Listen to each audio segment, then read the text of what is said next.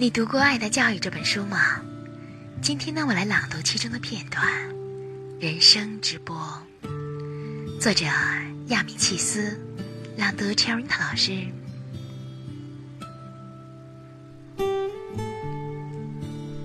怎样的人才最有价值呢？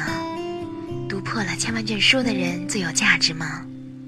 不是，仅只读书是不能冲破人生之波的。由书卷得来的知识，好比是行李一类的东西。如果头脑中塞满了这类东西，反不能清洁的在活的人生之波里游泳了。要在活的人生之波里游泳，第一要紧的是健康的身体。把自己的身体弄壮健，是一生的活学问。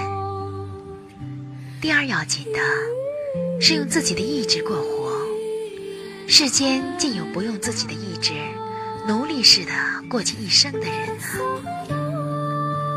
第三要紧的是道德的价值。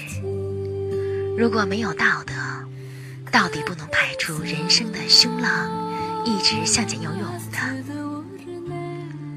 在人的力中，最强的就是道德之力。身体的健康是一种力。意志的生活也是一种力，但是最伟大的是道德的力。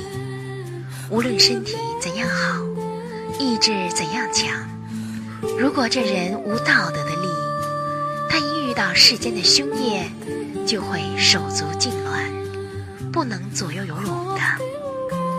世上像这样的人很多。节选自。亚米契斯，《爱的教育》。我们的微信公众号是“樱桃乐活英语”，等你来挑战哟。